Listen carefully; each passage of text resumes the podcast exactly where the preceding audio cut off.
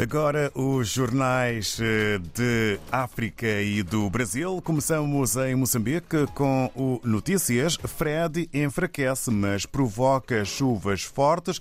Título acompanhado por eh, imagens que ilustram eh, a destruição e os estragos causados pelo Fred. Outro tema que está na capa do Notícias: autoridades recolhem paracetamol adulterado. E Suécia reforça apoio a programas de resiliência. Podemos ler na capa do jornal moçambicano Notícias. Em Angola, o país apresenta fotografia eh, de uma escola, de uma universidade, com o eh, título que eh, tem letras garrafais: Ensino Superior retorna à greve.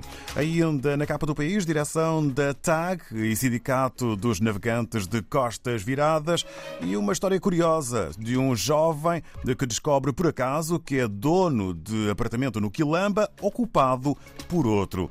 Eh, está também a fazer manchete na capa do eh, jornal O País. Ainda a lidarmos eh, em Cabo Verde com a nação, concessão dos transportes marítimos por um fio. O plano B do governo passa pela aquisição de mais navios. E ligação da Ucrânia a Cabo Verde, a tragédia da guerra a partir de Cabo Verde é mais um assunto a fazer manchete na capa da nação. Ora, em, eh, na Guiné-Bissau eh, temos a publicação Democrata, Carnaval 2023. Especialistas defendem a institucionalização do Carnaval e profissionalização dos grupos. No âmbito do desporto, o Democrata escreve sobre a Guinness Liga. Benfica vence o DIB e assume liderança da competição. No Brasil, o jornal O Globo leva-nos aos bastidores do Judiciário. Lista com 15 nomeações nomeações de Lula eh, para o Supremo eh, Tribunal Judicial e eh, tribunais mobiliza ministros do Supremo Tribunal Federal. Disputa pelos postos envolve a articulação dos integrantes do STF, como Nunes Marques e Gilmar Mendes. Ainda no campo das artes, era necessário adentrar esse mundo de lupa, diz Reinaldo Gianemetti, sobre a saga gay que estreia no teatro eh, no Brasil. Os dois eh, temas eh, fortes para o Globo de hoje. Avançamos de novo para a África. Nesta manhã de segunda-feira estamos em São Tomé e Príncipe, na redação do Telanon com Gil Vaz. Bom dia. Vamos já saber das últimas do Telanon. Bom dia, bem-vindo. Bom dia, David. Bom dia a todos os ouvintes da RDP África eh, nesta segunda-feira. Esta segunda-feira que é a última é, do mês de fevereiro. Para dizer que eh, nesta segunda-feira o grande destaque que o Tela não faz é a divulgação do relatório final do processo 767-2022. Estamos a falar do relatório final do processo de investigação dos acontecimentos de 25 de novembro de 2022, o processo investigado pelo Ministério Público e Telanon faz a questão de disponibilizar o relatório na totalidade na, eh, na, no seu portal, onde os leitores eh, poderão eh, fazer o download deste mesmo relatório e também ler como é que foi desenrolado todo este processo. E deste, deste relatório temos aqui eh, que o Delfim Neves eh, foi ilibado da suspeita de alegada tentativa de golpe de Estado.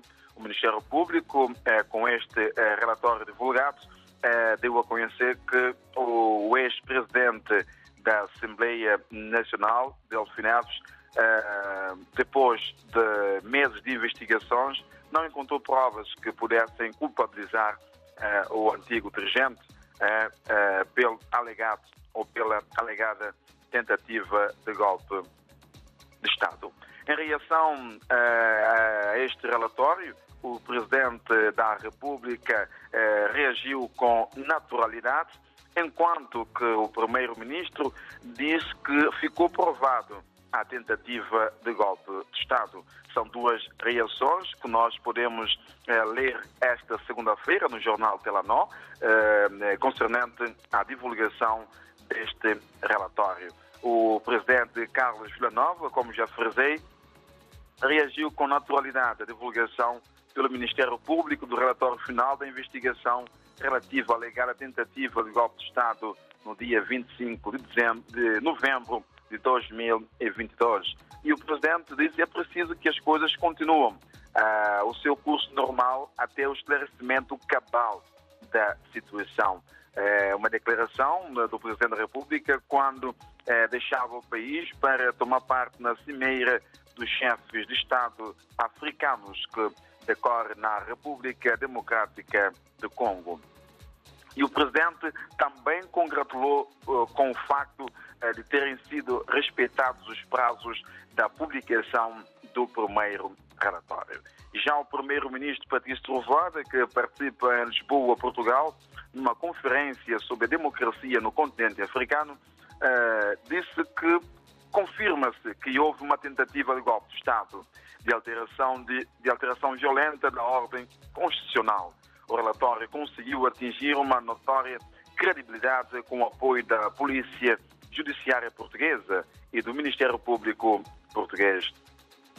Foi assim eh, esta declaração eh, do primeiro-ministro Patrício Rovada que encontra-se em Lisboa, Portugal, para tomar parte nesta conferência. E também, ainda no quadro eh, ou no calor deste relatório, ainda hoje teremos a reação eh, do partido MLSTP, o maior partido da oposição, onde o seu líder, eh, Jorge Bom Jesus, é citado eh, neste relatório. E então aguarda-se também com expectativa a reação do MLSTP eh, em relação a este relatório eh, final deste processo eh, que foi divulgado recentemente.